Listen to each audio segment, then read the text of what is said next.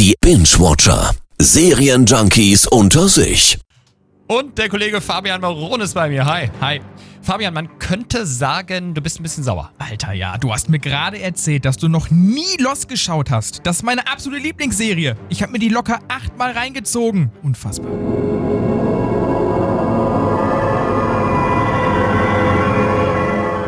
So, jetzt mal Butter bei die Fische. Lost war doch das Serienevent der 2000er. Zum ersten Mal entstand ein richtiger medialer Hype und über jede Folge wurde im Internet diskutiert. Okay, dann mal für die Ahnungslosen wie mich, um was geht's genau? Ich weiß nur irgendwas von einem komischen Flugzeugabsturz. Genau, das stürzt auf eine Insel im Pazifik ab und die hat es in sich, denn sie ist voller Geheimnisse und Mysterien, wie auch die Passagiere. Aha. Das Geile, man muss echt aufpassen und mitdenken. Das ist halt keine Serie zu nebenbei schauen. Und dann begebe ich mich auf die Suche nach dir.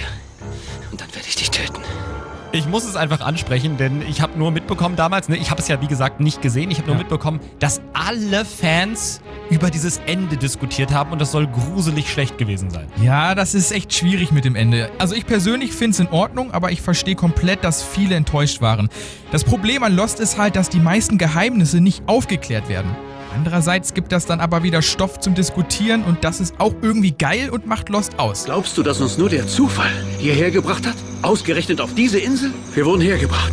Und zwar mit Absicht, aus einem Grund. Jeder von uns. Hergebracht. Wer hat uns hergebracht, John?